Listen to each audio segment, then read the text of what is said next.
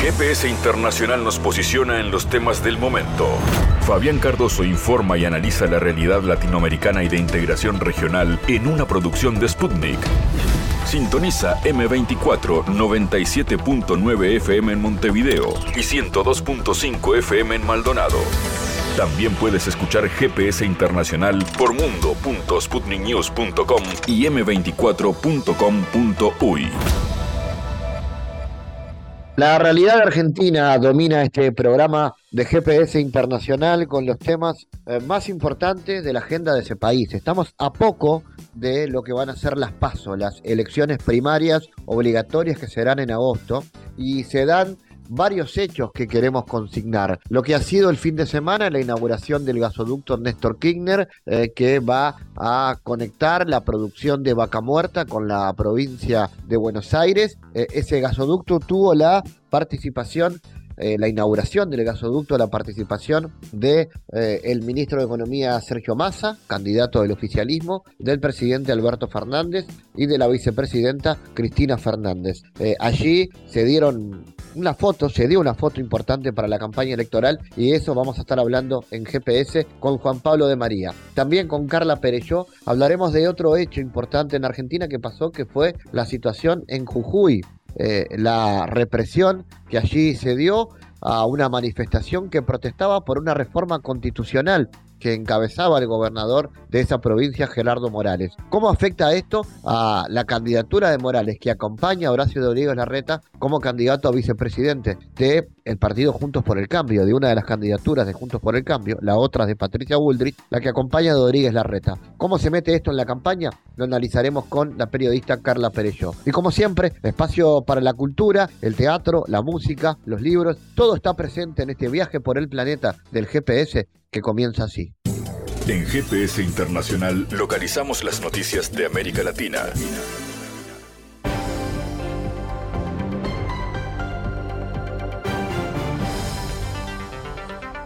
Momento ahora de noticias. El mandatario mexicano Andrés Manuel López Obrador dijo que los aspirantes del partido gobernante Movimiento de Regeneración Nacional Morena a la candidatura presidencial del 2024, que pertenecían a su gabinete, pueden volver a su puesto en caso de no ser elegidos como abanderados.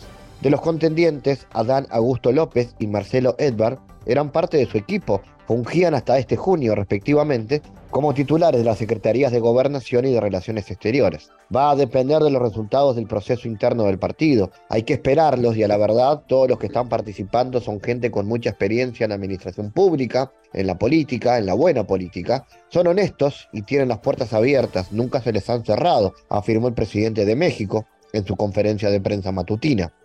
López Obrador hizo hincapié en que los cambios se reflejarían después de que se nombre la persona que representará a Morena para los comicios del próximo año, cuando este país latinoamericano renueve en las urnas su poder ejecutivo federal. La gente es la que va a resolver a quien quiere que yo le entregue la estafeta, el bastón de mando, para conducir el movimiento de transformación. No es como en el flanco derecho, que ahí ya eligieron los de arriba, sostuvo en referencia a la coalición opositora, que calificó de derechista. La ministra de la Mujer de Perú, Nancy Tolentino, pidió que se investigue una denuncia periodística que reveló un presunto plagio de un libro por parte de la presidenta de ese país, Dina Boluarte. He escuchado a la presidenta en los consejos de ministros, permanentemente menciona su disposición para someterse a cualquier investigación. En ese sentido, es lo mismo que yo puedo decir. Ella está con disposición a que se investigue e invitaría a que se investigue, se profundice y se pueda aclarar esta situación, afirmó Tolentino. El 9 de julio, el programa Punto Final, emitido por la televisora local latina, difundió un reportaje en el que se denunció que la presidenta habría plagiado un libro. El libro titulado Reconocimiento de los Derechos Humanos y el Derecho Internacional Humanitario fue publicado en el 2007. De acuerdo con Punto Final, el 55% de su contenido fue plagiado de tesis, monografías y artículos académicos publicados en México, Argentina y Costa Rica. De los eh, resultados hay que esperarnos y la verdad que todos los que están participando son gentes con mucha experiencia en la administración pública, en la política, en la buena política, son honestos y aquí tienen las puertas abiertas, nunca se les han cerrado. las puertas, pero va a depender de ellos y de los resultados del proceso, de cómo decida la gente, que es la que va a resolver a quién quiere que yo le entregue la estafeta, el bastón de mando para conducir el movimiento de transformación. No es como en el flanco derecho, que ahí ya eligieron los de arriba, Diego, Fox, Salinas, etcétera, etcétera, etcétera. Y los medios ya eligieron a la señora Sochi. Eso ya está resuelto.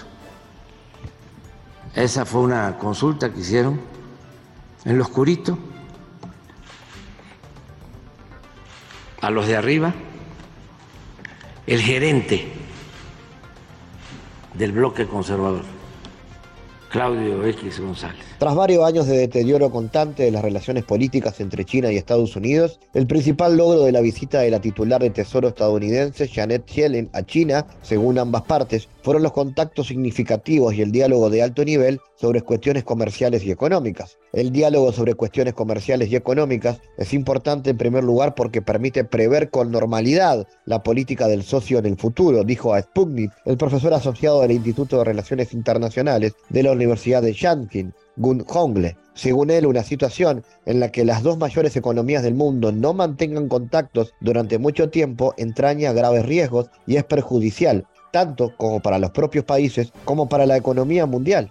De esta manera, en opinión del experto, la creación de mecanismos de comunicación, especialmente los contactos entre dirigentes sobre cuestiones económicas y comerciales, sirve para estabilizar a largo plazo las relaciones económicas entre Pekín y Washington, garantizar su desenvolvimiento y a su vez contribuir al desarrollo estable de toda la economía mundial.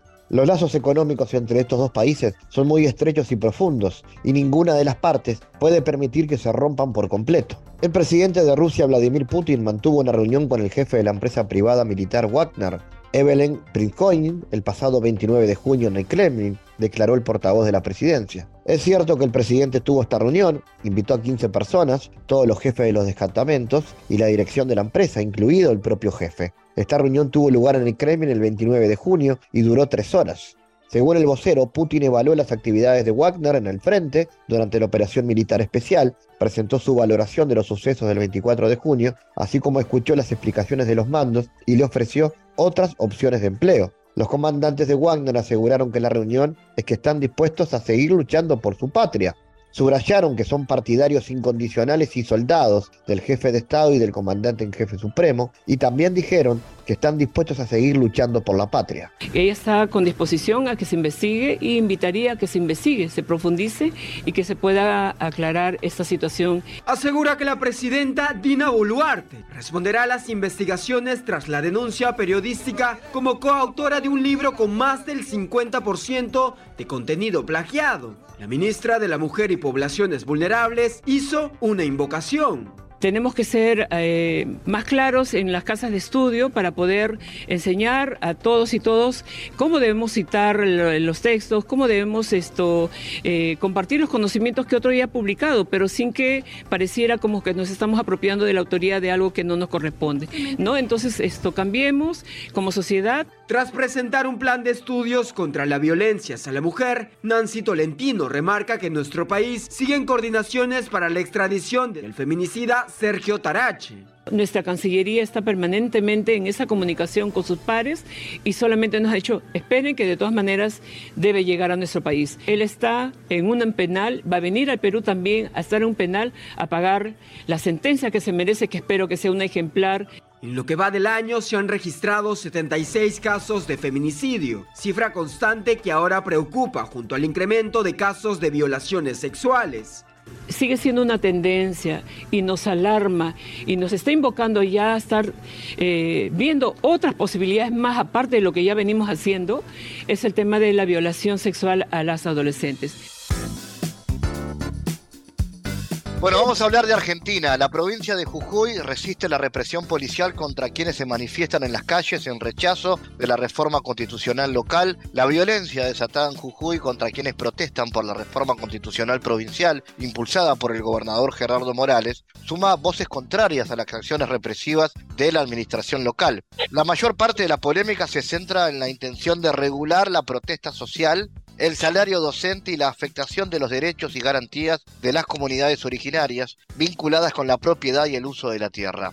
El 30 de junio pasado, el Ejecutivo del presidente Alberto Fernández presentó un escrito ante la Corte Suprema de Justicia para que se declare la inconstitucionalidad de la reforma constitucional jujeña. Vamos a hablar sobre esto y otros temas de la actualidad argentina con la analista periodista Carla Perelló, Carla, primero, ¿qué está pasando en Jujuy? ¿Y cuáles son las causas de la severa represión que está ejerciendo el gobierno contra su propia población? ¿Cómo estás, Fabián? Bueno, ante todo, muchas gracias eh, por, esta invitación. Eh, bueno, vos un poco ya lo ponías en contexto y lo mencionabas, cuál es la situación en Jujuy. Eh, a mí me gustaría aclarar que en realidad esta no es una situación nueva que se vive en esa provincia. es algo que las organizaciones sociales, las organizaciones feministas, docentes, militantes, vienen mencionando y diciendo hace muchísimo tiempo. Diría que desde el gobierno de Mauricio Macri, por lo menos, se, viene denunciando esta situación en donde comenzó a haber como una fuerte persecución eh, a, los militantes, ¿no? Y en, este caso me parece que lo que no se puede dejar de mencionar es que hay una referente a una lideresa argentina indígena, jujeña, que está detenida justamente que, y que es considerada también como una presa política desde hace muchos años que se llama Milagro Sala, ¿no? Ella es una de las principales voces que viene denunciando esta situación y que justamente por la criminalización, por por digamos una cantidad de cosas que, que, que, rodean a su figura, por decirlo de alguna manera, no se, me parece, me da la sensación de que no se, no se le dio la relevancia que le correspondía a esa denuncia que ella, que ella viene haciendo y que viene haciendo la, la organización La Tupac Amaru, que es la organización que, que ella lideró durante muchísimos años. Y bueno, digamos, eh, ¿por qué pasa esto? Vos me preguntabas eso y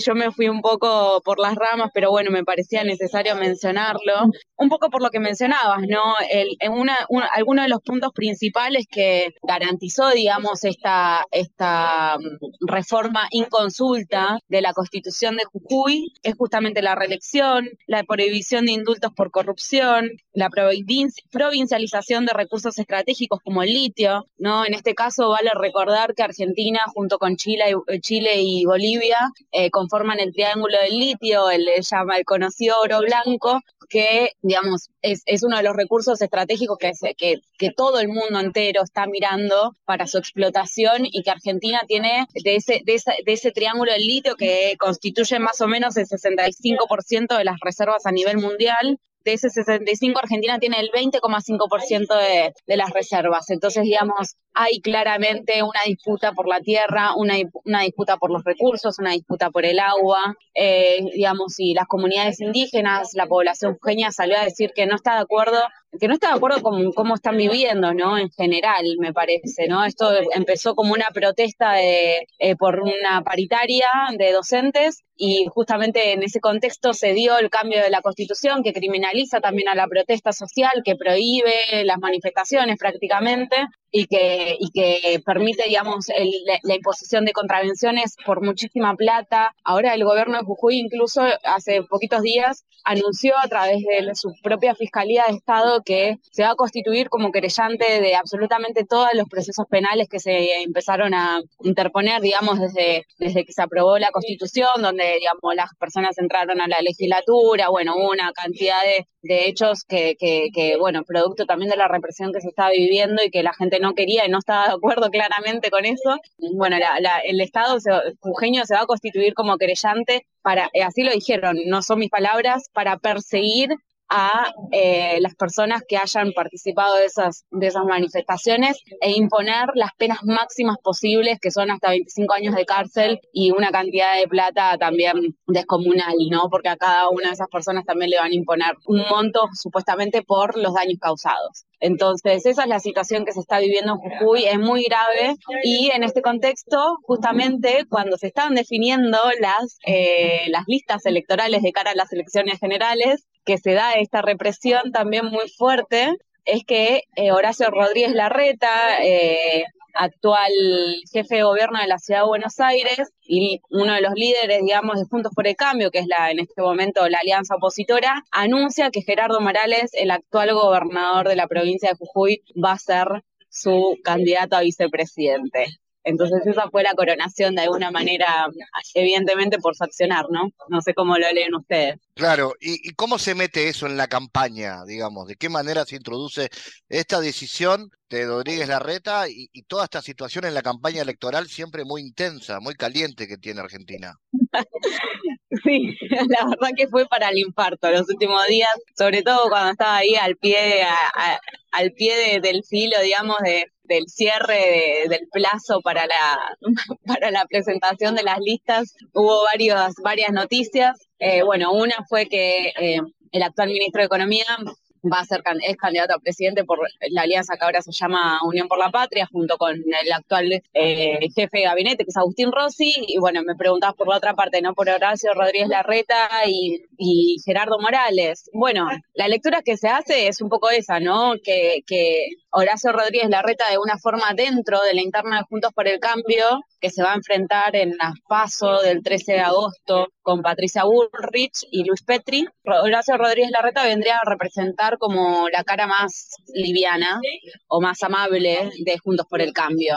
Y de alguna manera eh, parecerá ser que, en el marco de esta interna que, que, que se ven a presentar, ¿no? donde Patricia Bullrich representa una figura como mucho más dura, más fuerte, con un discurso también mucho más radical que dejó claramente de manifiesto durante su gestión como ministra de Seguridad durante el gobierno de Mauricio Macri entre 2015 y 2019. Eh, pareciera ser que Horacio, Rodríguez Larreta le quiere disputar un poco ese, ese, ese lugar y esos votos. Y, creo que es así, ¿no? Eso, esos votos, justamente porque me parece que eso se puede plantear de esa manera, porque justamente las, las últimas encuestas la muestran a Patricia Bullrich por encima de, Horacio Rodríguez Larreta y evidentemente esta polarización no eh, es eh, no no entre Juntos por el Cambio sino entre el, oficialismo y Juntos por el Cambio eh, parecerá ir como para ese lado me parece que es a la vez, no, no solamente acá en Argentina, ¿no? Que pareciera ser que esta, esta cosa de la polarización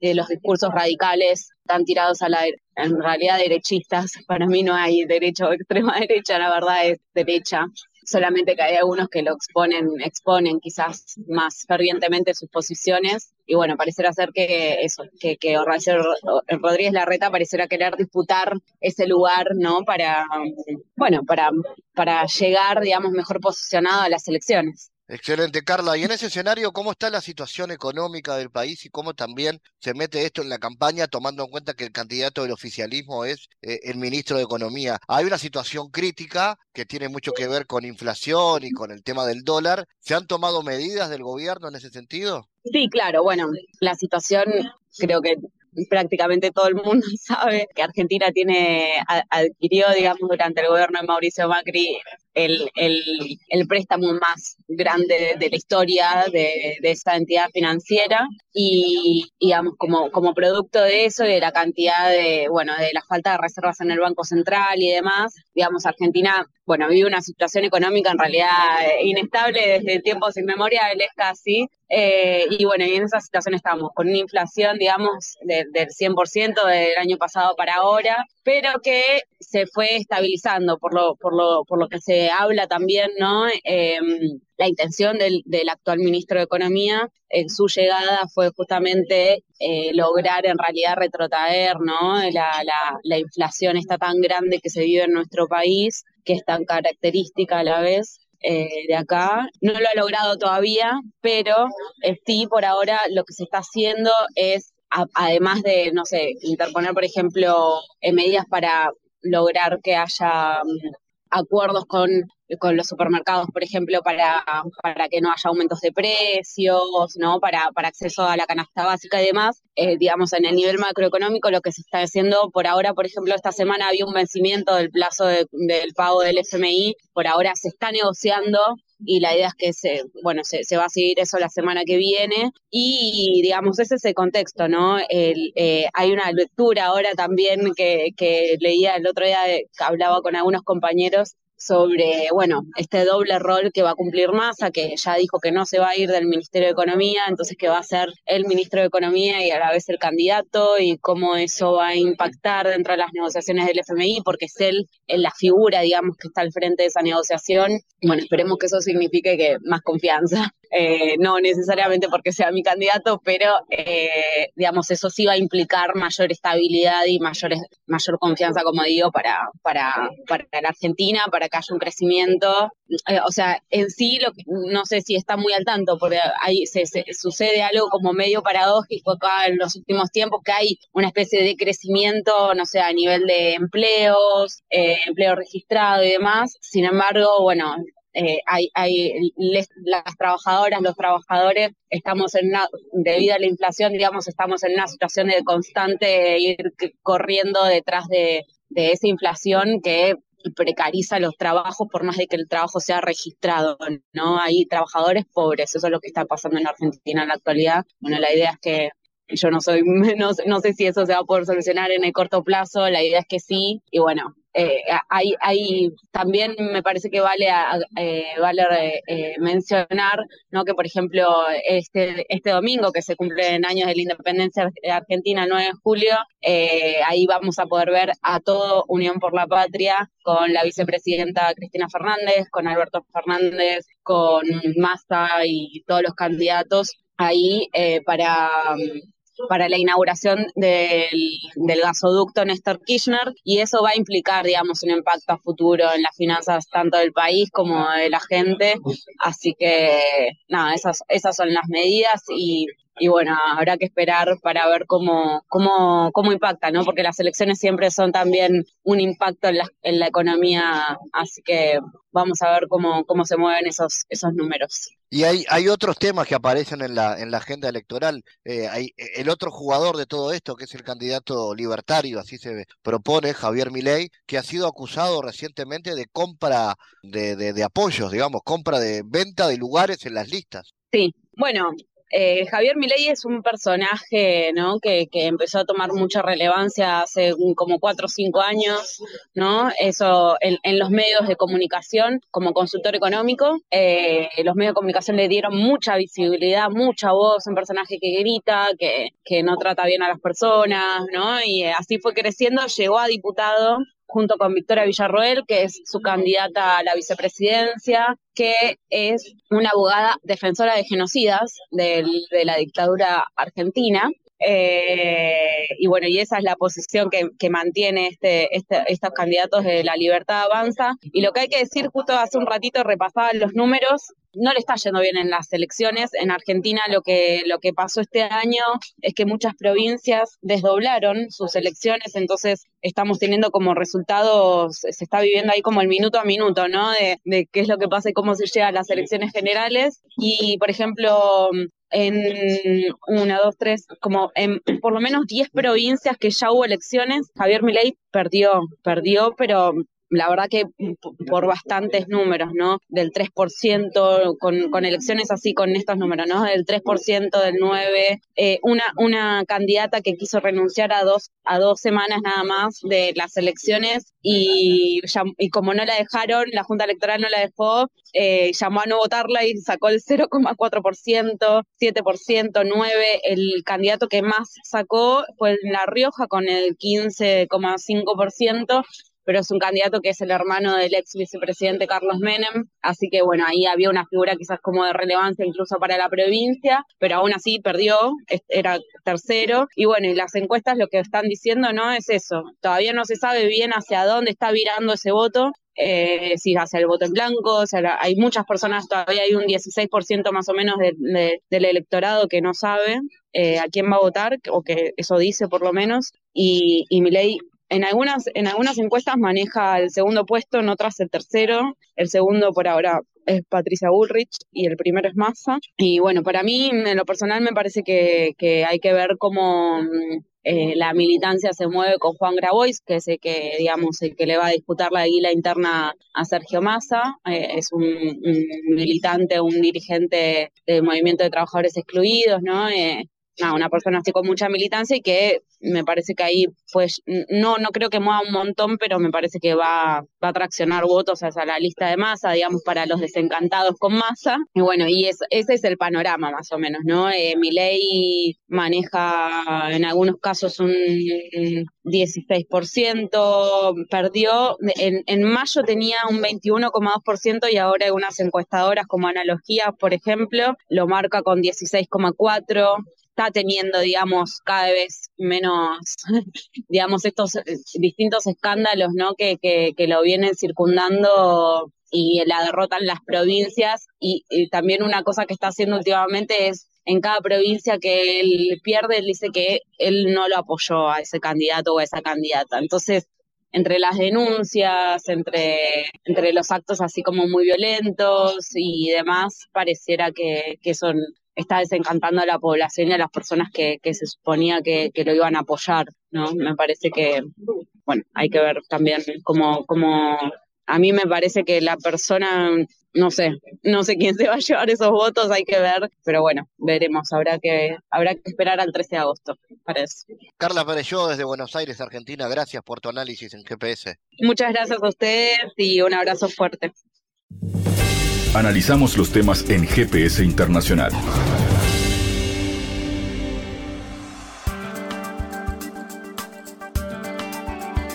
Bueno, con la presencia completa de la plana mayor del Poder Ejecutivo argentino fue abierta la válvula para dar luz al funcionamiento de la obra de infraestructura clave que permitirá transportar el gas desde la formación Vaca Muerta para abastecer el mercado interno argentino durante el invierno y en el mediano plazo revertir el déficit energético vía exportaciones. La conmemoración del Día de la Independencia Argentina el 9 de julio fue coronada con la inauguración formal del gasoducto presidente Néstor Kirchner que permitirá trasladar el gas disponible en el yacimiento Vaca Muerta hasta la provincia de Buenos Aires. En el acto participaron el actual presidente Alberto Fernández, la vicepresidenta Cristina Fernández y el candidato por el oficialismo y ministro de Economía Sergio Massa. Vamos a analizar esto con Juan Pablo de María, analista argentino. Juan Pablo, ¿cómo analizas la importancia estratégica de la inauguración de esta obra y cómo incide esto a nivel simbólico en la campaña electoral? Bueno, como venías diciendo, Fabián, es este, y suma importancia esta obra, ya que justamente se trata de la soberanía energética de la Argentina, algo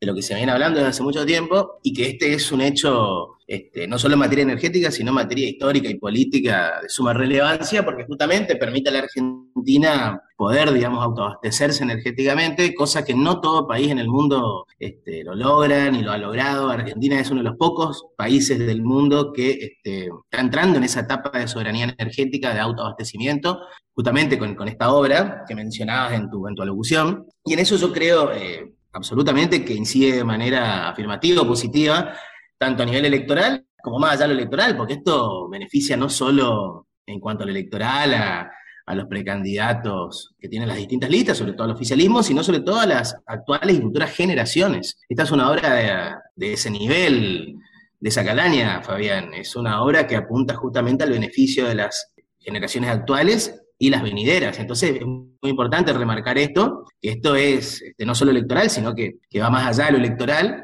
y que nuevamente este gobierno, gobierno de signo nacional popular, peronista, lo hace, porque justamente durante el gobierno anterior, el gobierno del ingeniero Mauricio Macri, se habló mucho de este tema, pero no se logró, Fabián, concretar algo así, al contrario. Se llenaron la boca hablando de este tema y quien concreta esto es un gobierno eh, de signo popular nacional y que esto es algo que tiene que ver con una necesidad eh, social de la población argentina que hace mucho justamente viene demandando y necesitando esta hora, ¿no? Porque esto justamente va a permitir a, muchos argentinos y argentinas, bueno, poder contar con, con, energía, algo tan, tan necesario y, no solo una necesidad, esto es un derecho y acá el gobierno con esta obra viene a garantizar un derecho. Juan, en ese marco, ¿cómo está la, coyuntura política y del país rumbo a las elecciones y cómo se vienen armando las listas, tanto del oficialismo como de la oposición? Bueno, al respecto de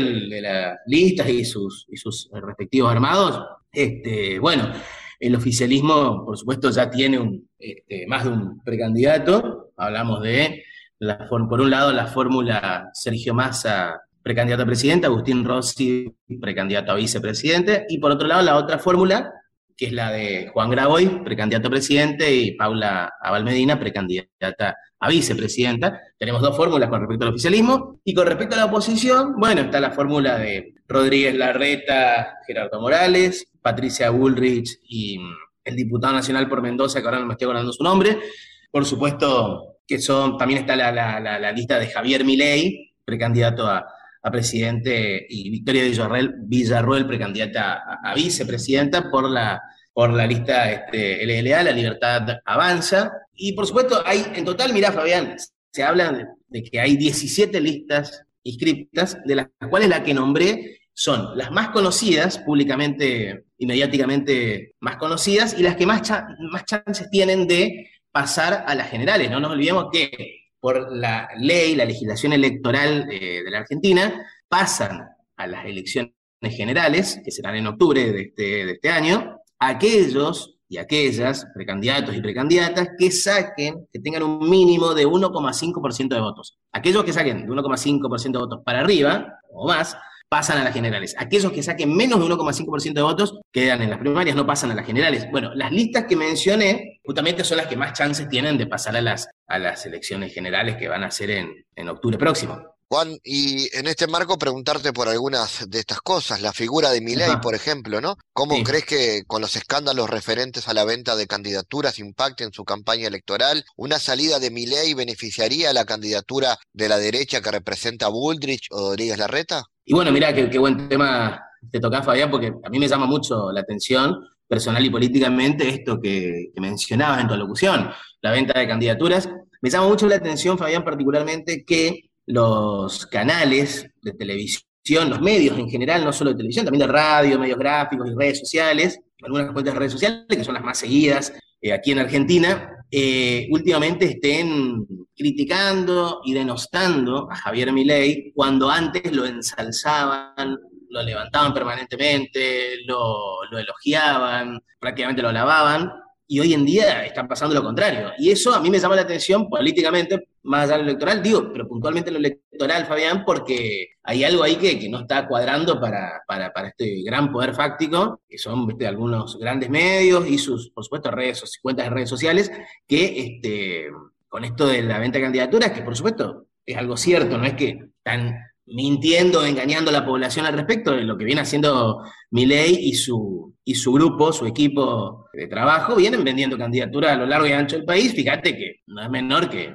que saquen en, las elecciones este, provinciales y municipales, saquen como máximo 4% de votos. ¿Cómo se explica, digamos, a alguien que supuestamente se llena la boca hablando de la honestidad, la probidad, la honradez, en contra de la casta, que la casta hace todo lo contrario según él, sin embargo, bueno, este, hay algo ahí que no, no, no, cierra, que no cuadra. Y este, también lo que yo creo en este, en este sentido, Fabián, y no es nada, nada nuevo lo que voy a decir, porque lo viene diciendo un liberal como Milei, hablo de Carlos Malatón, este, que justamente el, interés que tiene Milei y su grupo, su equipo de trabajo, es el de hacer dinero con la política. Les interesa este, hacer más dinero del que ya tienen haciendo política, y, por eso justamente están, eh, están metidos en esto, porque ven en esto un negocio ven en la política un negocio para hacer eh, más dinero, más capital económico del que ya tienen. Yo lo veo como algo peligroso esto, porque no nos olvidemos que esto no, eh, a ver, esto no es algo solo nacional, no es solo nacional esto todavía, esto es parte de una, de una movida, de una lógica internacional, en la cual, así como hay un Milei en Argentina,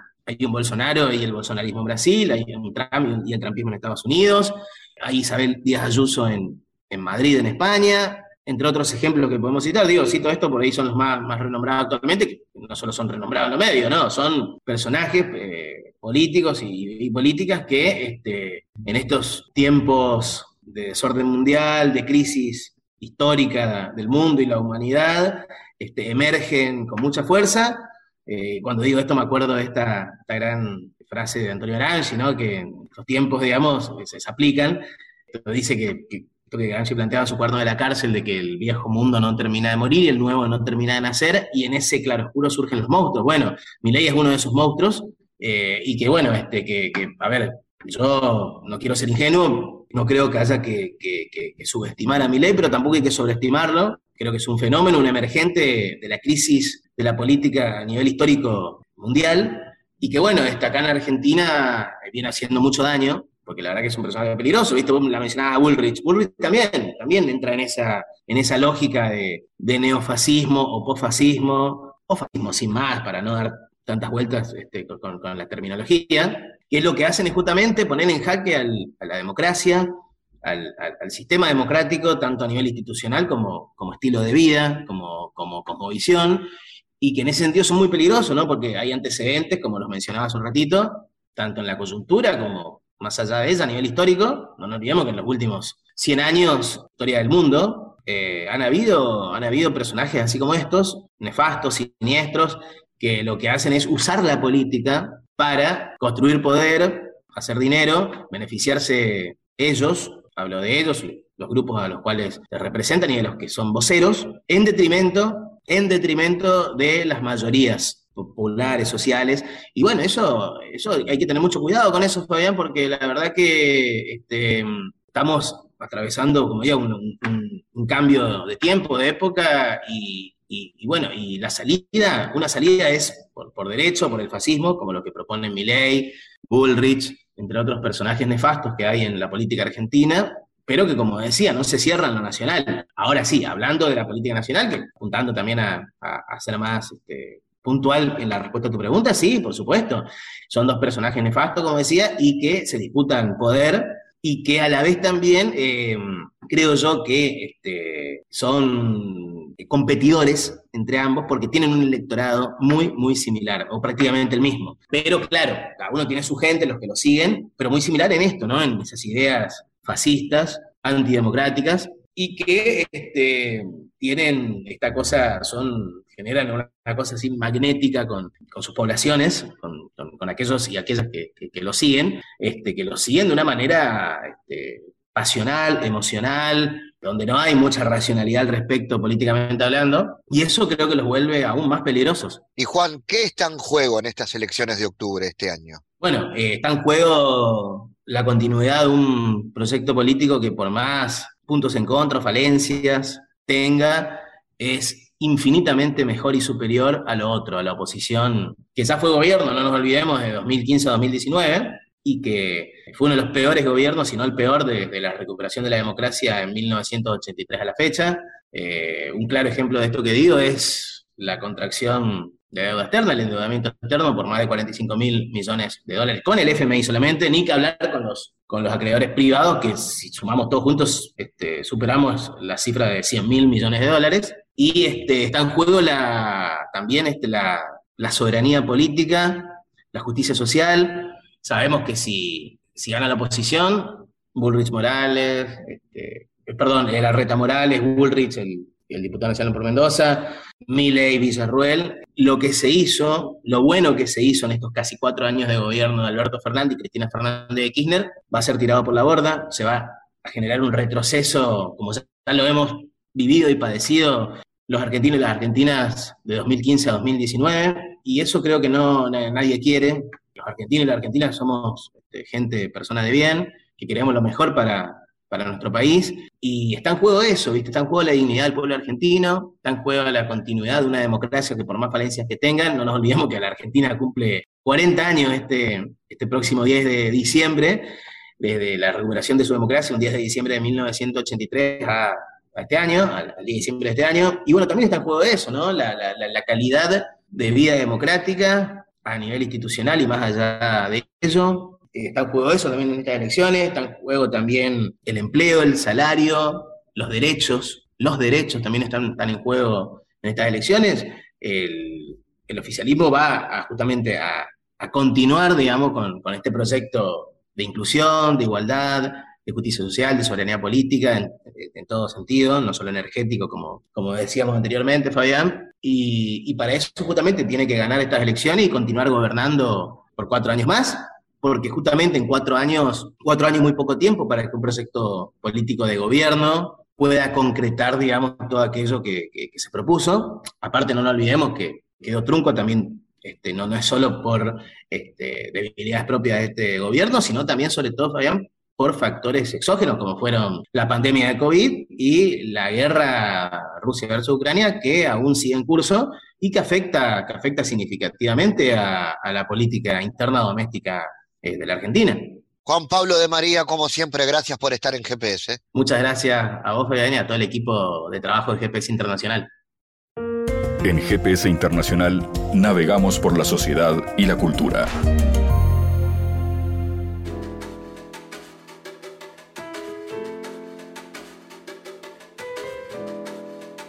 Bueno, a partir del 2020, en Argentina se comenzó a observar un fenómeno sin precedentes, el aumento de la emigración de emprendedores, muchos de ellos vinculados a la tecnología, destacados profesionales, altamente calificados y dueños de importantes grupos económicos hacia el Uruguay.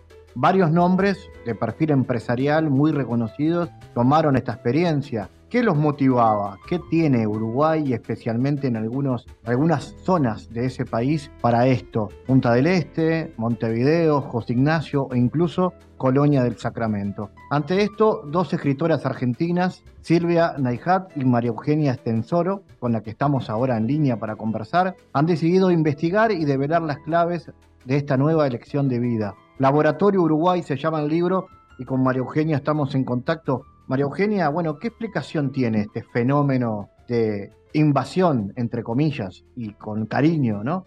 De empresarios argentinos al Uruguay. Bueno, hay, eh, dos razones. Primero fue la pandemia.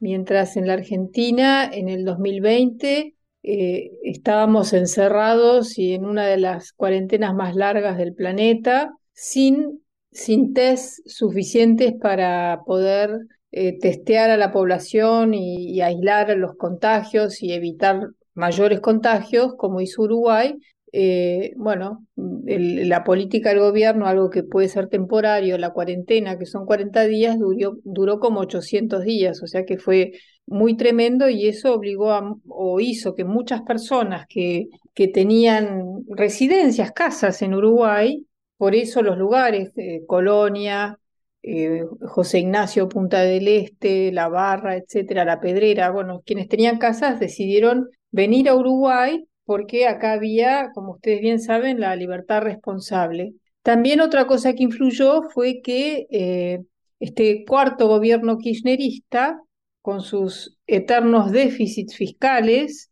y su demagogia para financiar sus políticas, cada vez aumentaba más los impuestos eh, y entonces las personas, sobre todo a las personas con los mayores patrimonios, eh, eso también hizo que mucha gente dijera esto ya es confiscatorio, nos vamos a Uruguay. Y eh, en cuanto a los emprendedores tecnológicos y muchos empresarios que están todavía en una etapa, en una etapa no son jubilados, con, también se han venido muchos empresarios ya ya que no están en el día a día de sus negocios o empresas eh, y se vinieron a vivir acá, había muchos emprendedores todavía en plena desarrollo de sus, de sus empresas multinacionales que les era muy difícil entrar y salir del país, manejar sus compañías que son, eh, están en toda Latinoamérica o son globales, y entonces desde Uruguay era mucho más eh, fácil.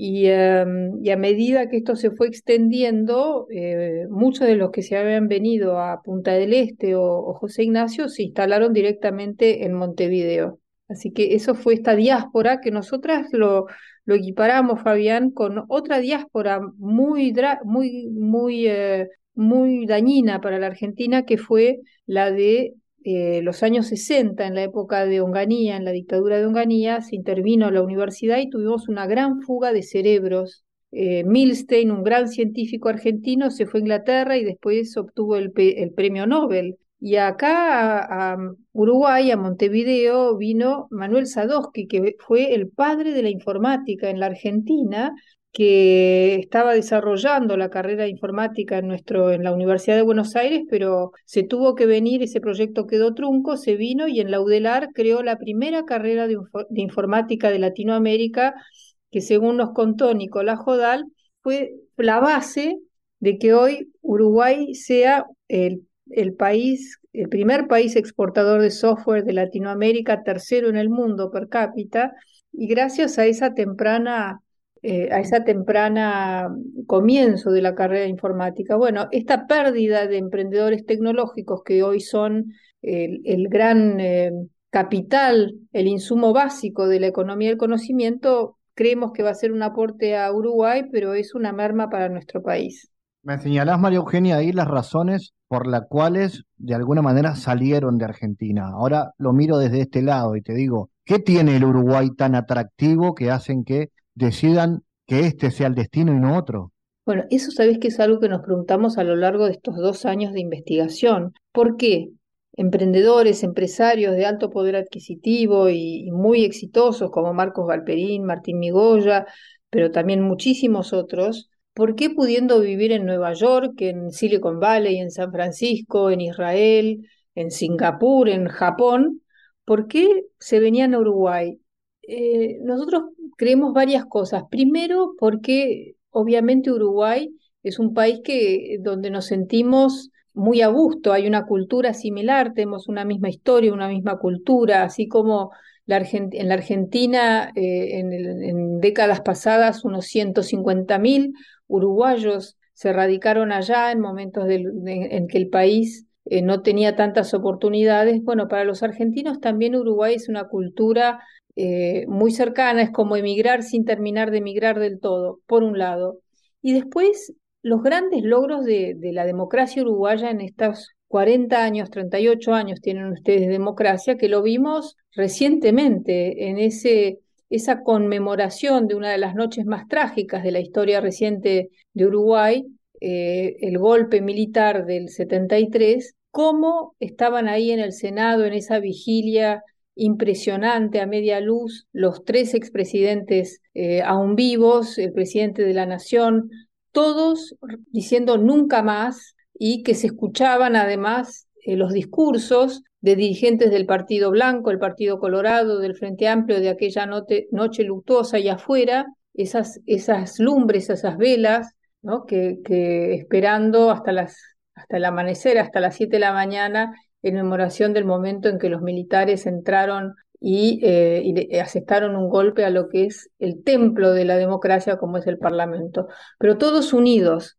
Eh, y eso ha hecho que hoy Uruguay tenga una democracia envidiable, que figura número 11 en el ranking mundial de democracia plena, Pocos países están ahí, los países escandinavos, Uruguay está por encima de Canadá, de Alemania, de Japón, de Inglaterra, de Francia, de Estados Unidos, está ahí en lo alto por esta decisión que, que, que la dirigencia política uruguaya tomó de no volver a esos momentos de intolerancia, cosa que no vemos en Latinoamérica. Hoy hay un momento de enorme desesperanza en nuestra región, lamentablemente, no solamente en Argentina, donde las sociedades están partidas, donde los dirigentes usan el pasado para dividir a la sociedad nuevamente, eh, y, eh, y entonces Uruguay es como un oasis democrático que además gobiernos de derecha, más de derecha y más de izquierda, lograron estabilizar una economía que hace 17 años crece al 3,4%.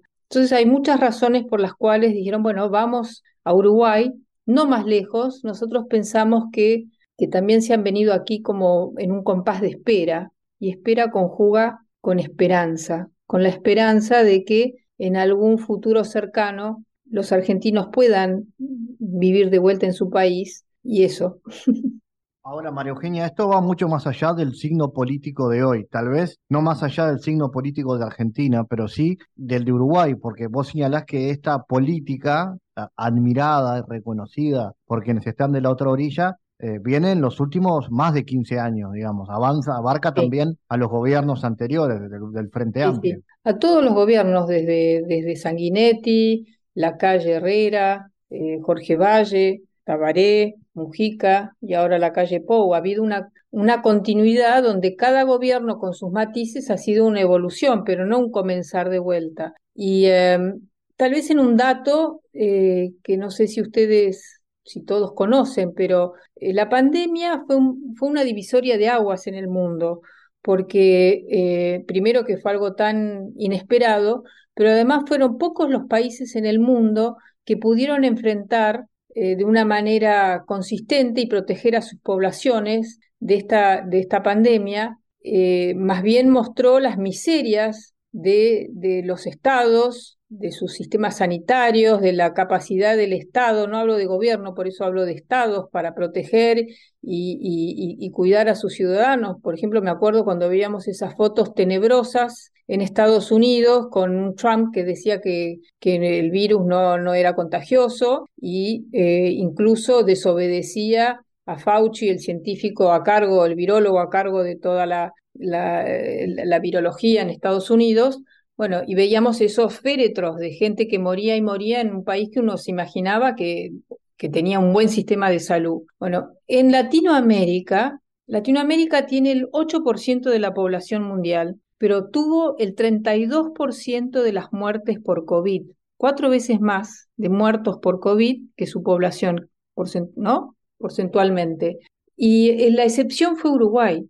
Ustedes eh, pudieron enfrentar bien la pandemia porque tenían un sistema científico que rápidamente se dio cuenta que el virus iba a llegar, incluso antes que, las autoridades del país eh, declararan la emergencia, y empezó a desarrollar los famosos test, Gonzalo Moratorio, Pilar Moreno del Instituto Pasteur y Laudelar, y rápidamente eh, los fabricaron localmente, y así fue como el primer año fue uno de los países con la menor cantidad de muertes en el mundo, en relación a su población y a, Gonzalo Moratorio lo distinguieron como una de las 10 personas que más contribuyó a mitigar los daños de la pandemia. Lo contrario de lo que pasó en la Argentina, pero también en el resto de Latinoamérica. Y eso mostró cómo Uruguay, con sus problemas, porque no decimos que no es un paraíso, pero eh, mostró cómo hay un sistema político, un sistema científico, cómo lo público y lo privado pueden trabajar en conjunto y dejar de lado las diferencias ideológicas en un momento así, y eso también eh, echó luz sobre qué pasaba en este pequeño país en el sur de América Latina, que se diferencia tanto del resto de sus vecinos. Y por eso eh, hoy están, eh, hoy es como un faro Uruguay, ¿no? Porque en un mundo donde estamos viendo estas manifestaciones terribles en Francia, la guerra en Ucrania, las peleas feroces en Estados Unidos, eh, cómo colapsó el sistema político en Chile, la situación de Brasil, la de Argentina, que ustedes siguen casi minuto a minuto. Bueno, Uruguay, en, este sentido, eh, ha hecho de la democracia y de la estabilidad económica y previsible eh, un, como un norte que nosotras creemos, después de, de, investigar este tema por dos años, porque este libro está pensado no solamente para los argentinos, sino también para ver a dónde va Uruguay y si puede convertirse en un país desarrollado en 20, 30 años como hicieron Israel, Irlanda, Corea del Sur, países que eran mucho más atrasados y que se dieron cuenta que, bueno, la economía del conocimiento y el desarrollo no hay que esperar 100 años, sino hay que fijarse una estrategia y nosotros creemos que Uruguay es el país que hoy está mejor preparado para eso. María Eugenia, ¿seguirá este fenómeno? Me imagino que mucho tiene que ver con lo que pase en la elección de este año en Argentina, ¿no? Ya, el fenómeno de los argentinos aquí, vamos a ver, sí, obviamente. Eh, si en la Argentina hay un cambio de signo claro eh, y una decisión de, de, los ciudadanos de cambiar y de enfrentar los problemas como ustedes hicieron en el 2002, eso fue un tema que estudiamos mucho, cómo la Argentina del 2001, en vez de enfrentar el problema de su alta deuda, el déficit y los desequilibrios económicos, simplemente pateó para adelante los problemas, no pagó la deuda, estafó a los zorristas, ustedes hicieron todo lo contrario, renegociaron con el Fondo Monetario, se ajustaron el cinturón, sanearon su moneda y hoy son un país que son muy sano económicamente, aunque tienen otros problemas. Eh, la Argentina quedó aislada financieramente del mundo y hoy es difícil atraer inversiones genuinas porque, por, esa, por haber roto todos los contratos. No, si en la Argentina hay un cambio profundo y además que, que, que, parezca duradero, entonces puede ser que muchos de los argentinos que se han venido aquí puede que, que, vuelvan. Pero el libro focaliza en otro tema, Fabián. Nosotros estamos, el siglo XXI es el siglo de la cuarta revolución industrial. Los países que no se, dan, no se den cuenta, primero que tienen que preparar a su población para un, para un mundo que está en un cambio vertiginoso, que se dice no es solamente un cambio tecnológico, sino además es un cambio de civilización. Lo que está pasando con la inteligencia artificial y cómo las máquinas nos pueden superar con la biotecnología, donde ya no solamente podemos modificar la naturaleza, sino lo que significa ser humano. Estamos hablando de la civilización posthumana. Bueno, todo esto son cambios dramáticos. Si tenemos países como Uruguay tiene 60% de los jóvenes que no terminan el liceo, en la Argentina pasa algo similar, no estamos preparando a la población para un mundo donde ya el trabajo manual está dejando de lado un trabajo que es mucho más cognitivo, mental, intelectual. Pero Uruguay tiene esos problemas, pero al tener un sistema institucional, la posibilidad de un diálogo mayor entre, entre los partidos políticos, podría fijarse una estrategia como Irlanda. Yo no sé si conocen el tema de Irlanda. Irlanda era el país más pobre de Europa hace 30 años. Era la hermana pobre de Europa. Decidió que iba a ser un polo de innovación tecnológica y la puerta de entrada para empresas tecnológicas que quisieran eh, expandirse en Europa y hacia Oriente. Hoy tiene el ingreso per cápita más alto de Europa y uno de los más altos del mundo, el tercero más alto del mundo, 100 mil dólares por habitante. Uruguay tiene 17 mil, Argentina 9 mil. Miren la distancia. Y tiene la población universitaria entre jóvenes de 18 y 35 años, la población universitaria mayor, más graduados universitarios que ningún otro país de Europa, y porque se dio cuenta que produciendo papas y con una economía de baja productividad no iba a llegar muy lejos, hizo este cambio. En 20, 30 años, eh, Uruguay lo podría hacer, y hay otra similitud con Uruguay, que es un país pequeño con 5 millones de habitantes, 6 millones, el 20% de la población emigró en el siglo XX por falta de oportunidades y ahora es una, una líder tecnológica, un país que es una nación líder.